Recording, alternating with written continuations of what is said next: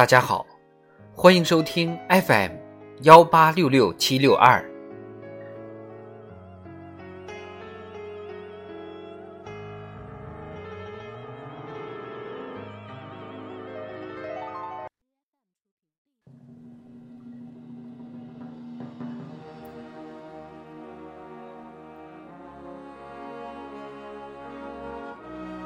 党的十九大以来大事记。二零二零年九月，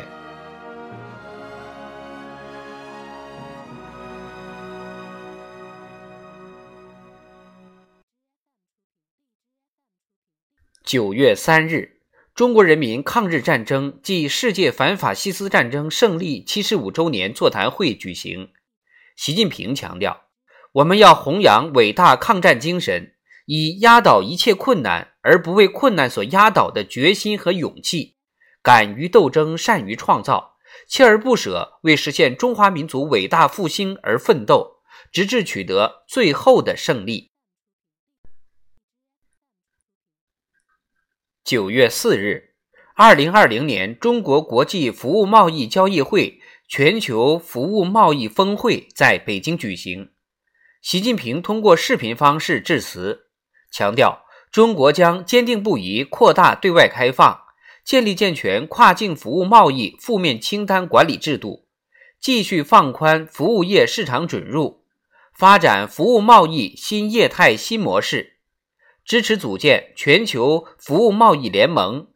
支持北京打造国家服务业扩大开放综合示范区，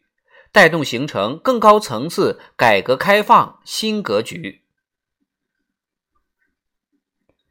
九月八日，中国提出全球数据安全倡议，倡导全球数字治理应遵循秉持多边主义、兼顾安全发展、坚守公平正义三原则。九月十四日，中欧双方宣布签署《中欧地理标志协定》。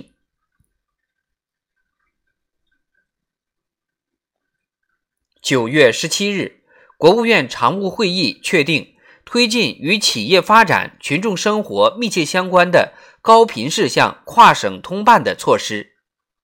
二十四日，国务院办公厅印发《关于加快推进政务服务跨省通办的指导意见》。二零二二年九月二十六日，国务院常务会议决定，在已实现一百八十七项政务服务跨省通办基础上。新增二十二项覆盖面广、办理频次高的事项。九月二十一日至十月一日，习近平以视频方式出席联合国成立七十五周年系列高级别会议。九月二十一日，出席联合国成立七十五周年纪念峰会并发表讲话，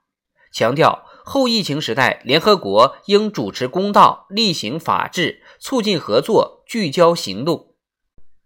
九月二十二日，在第七十五届联合国大会一般性辩论上宣布，中国二氧化碳排放力争于二零三零年前达到峰值，努力争取二零六零年前实现碳中和。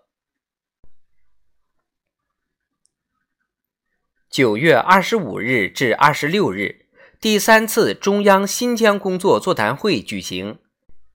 习近平讲话指出，要完整准确贯彻新时代党的治疆方略，坚持依法治疆、团结稳疆、文化润疆、富民兴疆、长期建疆，努力建设新时代中国特色社会主义新疆。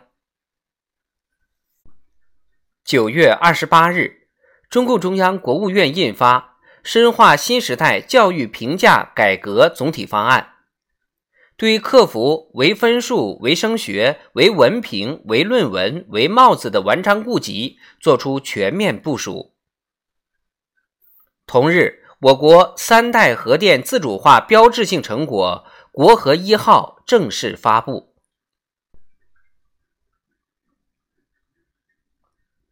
九月三十日。中共中央印发《中国共产党中央委员会工作条例》，把坚持党对一切工作的领导、确保党中央集中统一领导作为中央委员会开展工作必须把握的第一条原则。这是坚持和完善党的领导制度体系的关键之举，是强化两个维护制度保障的标志性成果。